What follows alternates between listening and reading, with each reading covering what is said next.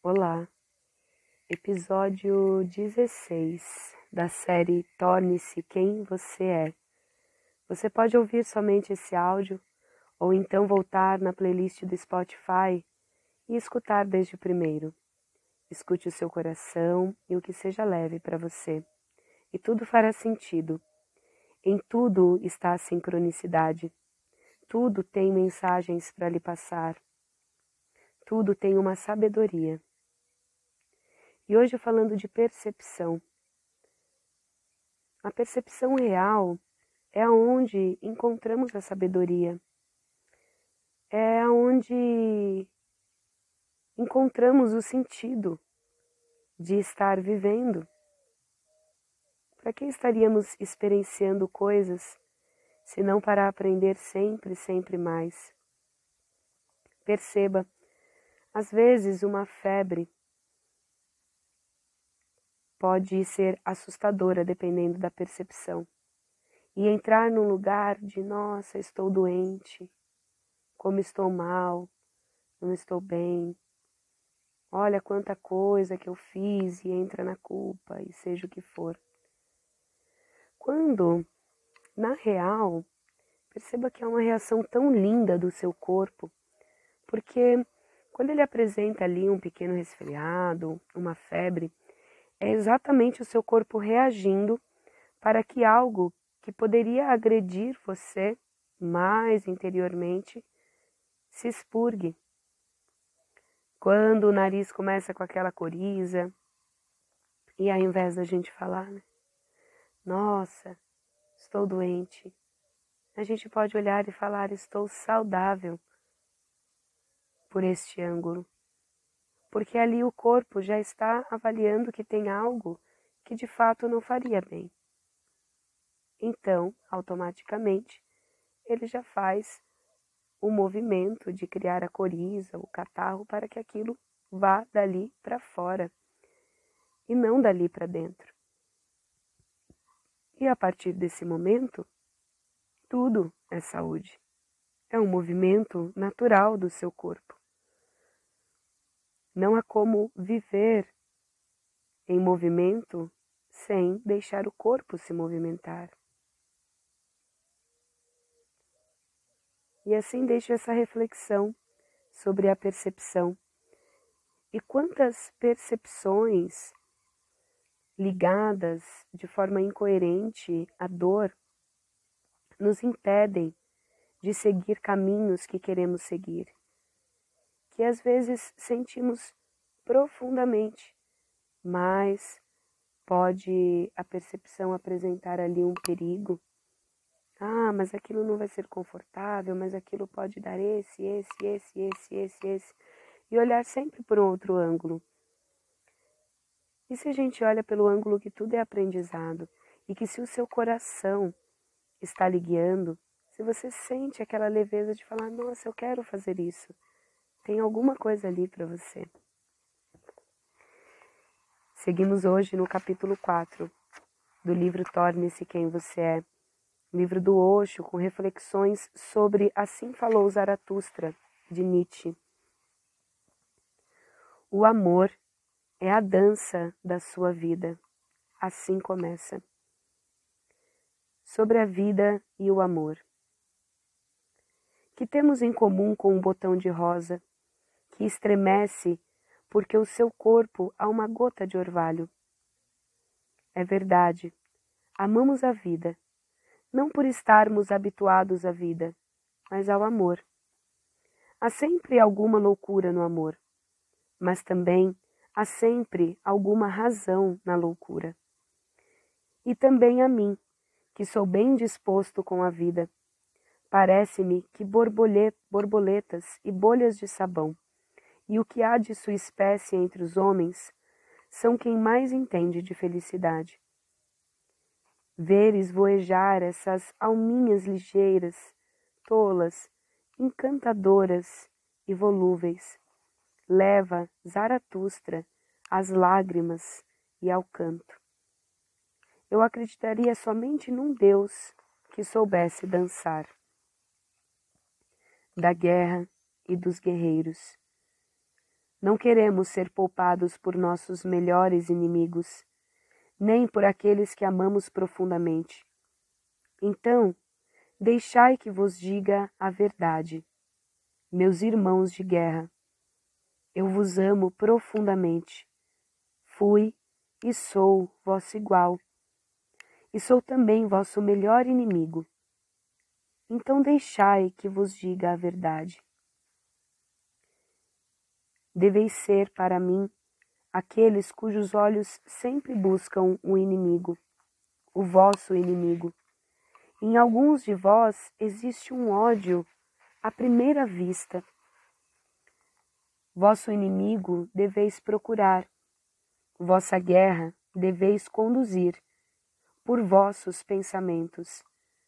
E se vosso pensamento sucumbir, vossa retidão deve ainda gritar vitória. Deveis amar a paz como meio para novas guerras, e a paz breve mais que a longa. Não vos aconselho o trabalho, mas a luta. Não vos aconselho a paz, mas o triunfo. Vosso trabalho seja uma luta, vossa paz seja um triunfo. Só podemos estar calados e tranquilos quando temos arco e flecha. Do contrário, falamos e brigamos. Que vossa paz seja um triunfo. Dizeis que a boa causa santifica até mesmo a guerra? Eu vos digo, a boa guerra que santifica toda a causa. A guerra e a coragem fizeram mais coisas grandes do que o amor ao próximo. Não a vossa compaixão, mas a vossa bravura salvou até agora os desventurados. Vivei então vossa vida de obediência e de guerra. Que importa viver muito tempo? Que guerreiro pode ser poupado? Eu não vos poupo. Eu vos amo profundamente, meus irmãos, na guerra. Assim falou Zaratustra. Zaratustra é um amante incondicional da vida, e sua forma de abordar a vida é absolutamente única e singular. Agora, justamente por ser tão singular, precisa ser entendida de forma bem silenciosa, sem nenhum preconceito. Eu vos convido a escutar as palavras de Zaratustra. Pois ele fala contra todos os seus preconceitos, contra todas as suas religiões, contra todos os valores que até hoje você julgava perfeitos, mas talvez pudessem ser inalcançáveis. E quando alguém fala contra tudo aquilo em que você sempre acreditou, a sua mente simplesmente quer parar de ouvir. Ela fica com medo, se defende, se fecha. E seu medo é este, de que talvez você esteja errado, de que talvez este homem é que esteja com a razão. E isso fere o seu ego. Assim, a primeira coisa que lhe peço é isso, para continuarmos ponha os seus preconceitos de lado. Isso não significa que você precisa concordar com Zaratustra. Significa apenas que antes de concordar ou não com ele, dele ao menos uma chance de expor o seu ponto de vista de forma clara para você. A partir daí, você tem toda a liberdade para aceitá-lo ou não a escolha sempre é sua. Pois a minha própria experiência é esta. Caso realmente consiga escutá-lo em silêncio, com atenção, você ficará surpreso com o fato de que, embora ele fale contra todas as suas tradições e convenções, contra todos os seus supostos mestres, mesmo assim, há uma imensa verdade em tudo aquilo que ele diz. E toda essa verdade lhe será revelada dentro do seu silêncio, sem a menor dificuldade. Uma vez que você o tem escutado, é quase impossível discordar do que ele diz, porque aquilo que ele diz, de fato, tem a verdade. Mesmo que essa verdade vá contra todas as crenças da multidão. Mas é assim. A verdade sempre vai contra as crenças da multidão. A verdade é algo individual. A multidão não se importa com a verdade. Ela se importa apenas com o conforto e consolação. A multidão não é formada por exploradores, por aventureiros, por pessoas que mergulham sem medo no desconhecido, que arriscam a própria vida para descobrir o sentido de sua vida, assim como o da vida de tudo que existe. A multidão quer saber apenas de coisas que sejam agradáveis aos ouvidos que sejam confortáveis e acolhedoras, de coisas que não exijam nenhum esforço de sua parte, pois assim ela pode relaxar tranquilamente no conforto de suas mentiras consoladoras. Por exemplo, a última vez que estive em minha cidade natal foi em 1970. Assim que cheguei, fiquei sabendo que um de meus antigos professores com quem sempre tive uma relação muito afetuosa, estava prestes a morrer. Então a primeira coisa que fiz foi visitá-lo em sua casa.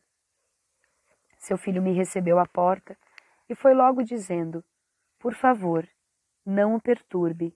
Ele está à beira da morte. Nós sabemos que ele tem um grande amor por você. Ele sempre fala de você, mas sabemos também que a sua simples presença pode lhe tirar toda a paz e conforto.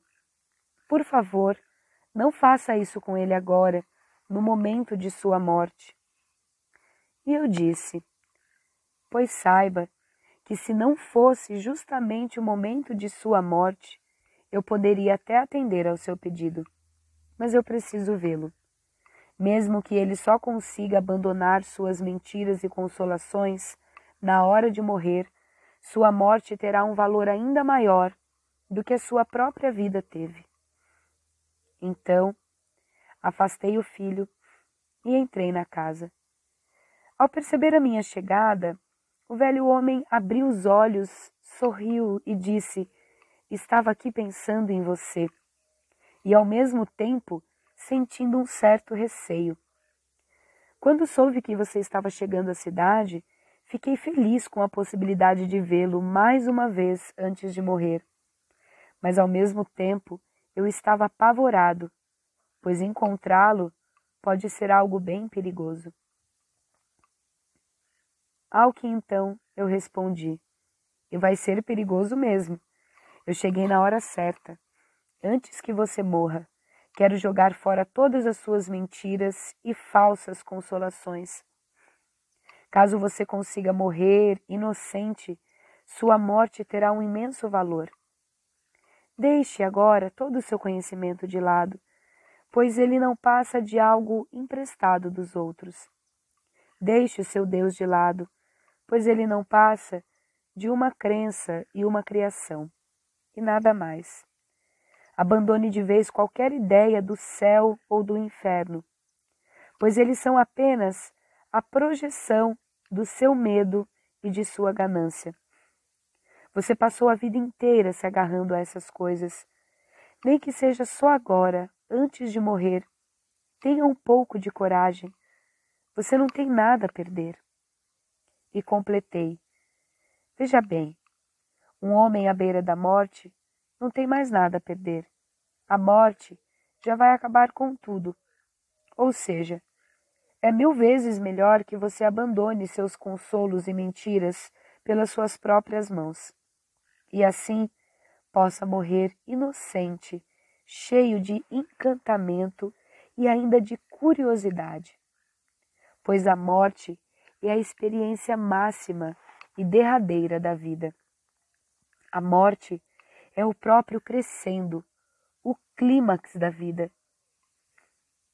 Imagine só o velho professor respondeu: Eu estava com receio da sua vinda, e agora você me pede justamente aquilo que eu mais temia. Durante toda a minha vida, eu adorei a Deus, mesmo sabendo que ele pode ser só uma hipótese, mesmo sendo algo que nunca experienciei da forma em que conheci. Eu passei a vida inteira orando para os céus, mesmo sabendo que nenhuma prece jamais teria resposta, pois não há ninguém para responder. Mesmo assim, essas coisas serviam como uma forma de consolo diante dos sofrimentos e das angústias da vida. O que mais se pode fazer diante de tal desamparo? E eu respondi: Pois agora você já não tem mais como se sentir desamparado. Já não há mais questões relativas à angústia ou ao sofrimento. Não existe mais problemas. Tudo isso pertence à vida e agora a vida já escorregou das suas mãos. Quem sabe você permaneça só por mais alguns minutos na margem de cá. Tenha coragem, meu amigo. Não encontre a morte como um covarde. Ele então fechou os olhos e disse: Vou tentar. Farei o melhor que eu posso. Sua família inteira se reuniu à sua volta e todos estavam indignados comigo. Afinal, eles eram brahmanes ortodoxos da mais alta casta indiana e não conseguiam acreditar que o velho homem havia concordado comigo. No entanto, a iminência da morte era um choque tão grande que estraçalhou todas as suas mentiras. Ao longo da vida, você pode até seguir acreditando em mentiras, mas na iminência da morte, isso acaba. Você sabe muito bem que barquinhos de papel não servirão para nada no meio do oceano. Neste sentido, é melhor saber logo que você vai precisar nadar, que não tem nenhum barco à sua disposição. Caso fique tentando se agarrar a barquinhos de papel, você corre o risco de se esquecer de nadar. Ou seja, em vez de ajudá-lo a chegar à praia, isso pode ser a própria causa do seu afogamento. Enfim, todos eles estavam furiosos, mas não podiam falar nada. Foi então que, com os olhos ainda fechados, o velho homem sorriu e disse: É uma pena que eu nunca tenha lhe dado ouvidos. Estou me sentindo tão leve e tão aliviado já não sinto mais o menor receio. Pelo contrário, estou bastante curioso para morrer e então poder descobrir qual é esse mistério da morte. Ele morreu logo em seguida e o sorriso permaneceu em seu rosto. Esse velho homem morreu, não como um camelo, mas como uma criança. Bastaram aqueles poucos instantes e a jornada inteira que vai do camelo para o leão e do leão para a criança foi percorrida rapidamente. Sim, pois não se tratava de uma questão de tempo. Na verdade, a, a metamorfose do qual Zaratustra fala é uma questão de profunda compreensão e não de tempo. O próprio Nietzsche diz algo parecido num dos momentos cruciais de Assim Falou Zaratustra, em que após toda uma série de acontecimentos, esse passa por sua grande e derradeira transformação. Chegou o sinal, falou Zaratustra, e seu coração se transformou. Tudo isso durou muito tempo, ou pouco tempo, pois, a bem dizer, não existe tempo para essas coisas. Escute as palavras dele com muita atenção, pois não se trata de palavras comuns. São palavras de um homem que conhecia a vida a partir de suas raízes mais profundas, de um homem que não faz concessões, de um homem que não aceita nenhum tipo de mentira. Não importa quanto ela seja confortável ou consoladora. Essas palavras são as palavras de uma alma que conhece a liberdade. Elas são como o rugido de um leão e, ao mesmo tempo, soam como o balbuciar de uma criança, em toda a sua inocência. Essas palavras não nascem do conhecimento, não vêm da cabeça. Elas vêm diretamente do âmago do seu ser. É preciso escutá-las em silêncio, com profunda abertura, atenção, mas na mais completa empatia. Só assim existe alguma possibilidade de se compreender este homem tão singular que foi Zaratustra. É fácil compreender alguém como Jesus ou Buda. Agora, compreender alguém como Zaratustra é muito mais difícil, pois ninguém jamais falou com ele, como ele. E, de fato, ninguém jamais poderia ter falado como ele, porque estavam todos em busca de seguidores. Zaratustra não estava em busca de seguidores, ele estava em busca de companheiros, de amigos, de parceiros para a jornada. Ele não buscava crentes e devotos. Ele nunca diria algo só para lhe agradar, para atender às expectativas de sua mente preconceituosa. Pelo contrário, Zaratustra fala apenas daquilo que a sua própria experiência mostrou ser verdadeiro para ele, mesmo que ninguém concorde com ele, mesmo que tenha que seguir sozinho, sem nenhum amigo ou companheiro de jornada. Ainda assim, ele irá dizer somente a verdade, e nada mais que a verdade. Que temos em comum com um botão de rosa que estremece porque sobre o seu corpo há uma gota de orvalho. Alguma vez, logo ao amanhecer, você já viu um botão de rosas com uma gota de orvalho brilhando sobre os raios suaves do sol? Igualzinho a uma pérola, é como se esse botão de rosa ficasse bailando com o vento. E Zaratustra quer saber que temos em comum com este botão de rosa que estremece porque em seu corpo há uma gota de orvalho. Não existe nenhuma intenção nessa atitude. Não há nenhum propósito, ao menos no sentido que o mercado e a sociedade atribuem a essa palavra. Mas o botão de rosa está imensamente feliz, simplesmente pela gotinha de orvalho, os raios de sol e a brisa da manhã.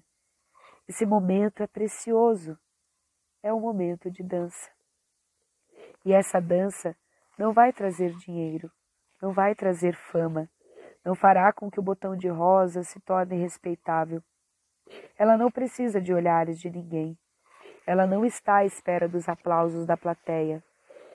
Essa dança é valiosa em si mesma. Ela é uma imensa alegria, sem nenhum propósito ou sentido. Não é uma mercadoria. É justamente isso que temos em comum com o botão de rosa. Nós também deveríamos nos alegrar com o momento presente. Nós também deveríamos dançar com o sol, o vento e a chuva. E tudo isso tendo a própria dança como única recompensa. Você não deve se perguntar, mas dançar para quê? Não se trata disso. Na realidade, nós nos esquecemos de todos os valores que são intrínsecos ao nosso próprio ser. E Zaratustra vem nos lembrar exatamente disso, de que os valores não se encontram fora de nós. Eles são algo inerente ao nosso ser. Quando eu era estudante universitário, costumava acordar bem cedo, às três da manhã. Minha universidade ficava numa região cercada por montanhas. E às três da madrugada, as estradas ficavam completamente vazias, sem tráfego algum. Então, eu aproveitava esse horário para sair e corria por vários quilômetros. Pouco a pouco, os outros estudantes começaram a perguntar: Mas qual é o propósito disso? E eu sempre dizia: o propósito? Ora, é simplesmente uma alegria tão grande poder sentir o vento enquanto corro pela noite silenciosa, cheia de estrelas, sem nenhum tráfego, cercado pelas árvores que repousam nos dois lados da estrada. É como estar num reino de conto de fadas, dançando com o vento. E por mera curiosidade, alguns deles acabaram se interessando. Nem que seja só por uma vez, um dia desses eu vou correr com você. Então, em pouco tempo já éramos um grupo de mais de 20 alunos dançando com o vento pelas estradas. Foi quando o administrador da cantina da universidade veio falar comigo. A partir de hoje, não vou cobrar mais nada pelo que você consumir. Sua comida, seu leite, seu chá, vai ser tudo de graça, tanto para você quanto para seus convidados. Mas, por favor, pare com essa história que você começou. Esses vinte rapazes costumavam comer no máximo dois ou três chapates por dia. Agora, cada um deles está comendo quase vinte chapates. Desse jeito você vai me arruinar. Vinte alunos estão comendo uma quantidade que antes era suficiente para duzentos alunos. Não tenho como fornecer tudo isso. O valor do meu contrato com a universidade não daria para cobrir os custos. Tenha pena de mim. Ao que eu respondi: O caso é que impedi-los agora seria quase impossível, pois eles conheceram a experiência da alegria. Mas é preciso fazer alguma coisa, senão eu vou à falência hoje. E ele ainda respondeu: Por favor, pense nos meus filhos, na minha esposa, nos meus pais idosos. Daí eu disse: Vamos falar então com o vice-reitor, pois não tenho mais como impedi-los. Na verdade, o número deles só vai aumentar, porque já estão espalhando a notícia para todo mundo. Nós temos sido uma, uns verdadeiros idiotas, desperdiçando um tempo precioso só para ficar dormindo. Agora que sabemos quanto é maravilhoso poder dançar sobre as estrelas com a brisa da manhã, podemos dizer que nunca tivemos uma experiência tão extasiante como essa. A melhora da nossa saúde é apenas um efeito secundário assim como o fato de sua inteligência ter ficado mais aguçada. Todas essas coisas são secundárias. Não saímos para essa dança com o vento, em plena madrugada e no escuro, só para aguçar o intelecto ou ter um corpo mais atlético e saudável. Quando estávamos com o vice-reitor, expliquei a situação difícil em que aquele pobre homem se encontrava e disse que a universidade deveria providenciar uma verba suficiente para que ele pudesse continuar o seu trabalho. E ainda assim acrescentei: em pouco tempo, aqueles vinte alunos dançantes seriam muito mais que vinte. Então o vice-reitor disse: De fato, isso pode ser um grande problema. Se você atrair todos os alunos para essa história, não só esse comerciante vai falir, como a universidade inteira vai à barrancota. Onde já se viu isso antes? Vinte chapates por estudante. Mas o que eu posso fazer? Eu perguntei. Primeiro me diga qual é a finalidade de tudo isso, Oxo. Bom, venha algum dia para saber, pois não tem nenhum objetivo específico. Pois irei amanhã mesmo, disse o reitor. Ótimo. E venha também, e venha você também. Não, eu, Oxo falou, pois eu irei assim mesmo amanhã mesmo. E venha você também, eu completei, dizendo ao administrador da cantina. Na madrugada seguinte, então os dois se juntaram a nós e ambos disseram: Meu Deus, mas é realmente maravilhoso! Esse silêncio, as estrelas, nem o tráfego pela estrada, e sem medo algum de ter alguém nos observando. A gente pode simplesmente dançar como uma criança. E o vice-reitor disse ao administrador da cantina: Pode deixar que vou resolver tudo. Você não vai ter nenhum prejuízo, fique tranquilo. Agora entendo porque não dá para impedir as pessoas que tiveram essa experiência de viver isso de novo. De vez em quando o vice-reitor se juntava a nós, e a partir do momento em que ele e alguns outros professores passaram a vir, a coisa toda ganhou prestígio. Sempre que chovia, eu também costumava sair para caminhar por alguma estrada deserta. Em pouco tempo, algumas pessoas também começaram a me acompanhar. Todo mundo sem guarda-chuva, só pela alegria de desfrutar a chuva. E o vice-reitor veio falar comigo. Lá vem você criar problemas. Daqui a pouco será a vez do homem que cuida da lavanderia, que vai reclamar conosco. De onde você tira esse tipo de ideia? Estou aqui há mais de dez anos e, como é de costume, todos os anos chove. Mas até hoje ninguém tinha resolvido sair por aí para passear na chuva. E agora você vem espalhar essa ideia de que sair para caminhar na chuva é uma experiência extasiante. E eu o convidei, pois venha conosco algum dia. Minha nossa, você é mesmo um grande vendedor, Oxo, mas dessa vez eu não vou, pois sei muito bem que você deve estar certo. Contudo, ele acabou aparecendo um dia, e eu perguntei, mas o que aconteceu? E ele confessou, pois é, não pude resistir à tentação, não consegui evitar o sentimento de que talvez estivesse perdendo algo importante. Durante toda a vida, eu nunca tinha saído para caminhar sob a chuva, sob as nuvens, sob os relâmpagos. Ele já era um homem idoso e ficou profundamente tocado com aquela experiência.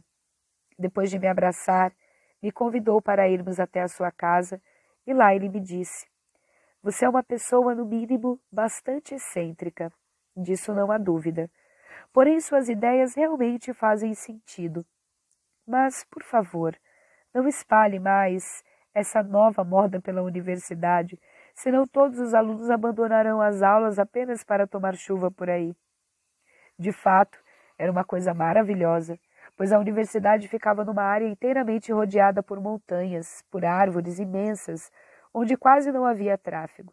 Então, estávamos bem afastados da cidade e podíamos simplesmente dançar com a chuva e bailar com o vento. Nossa vida não tem nenhum propósito ou razão. É isso que temos em comum com o botão de rosa.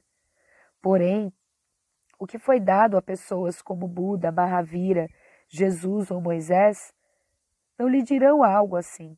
Todos eles vão lhe apresentar inúmeras razões, metas, objetivos, pois é isso que talvez agrade a sua mente. É verdade.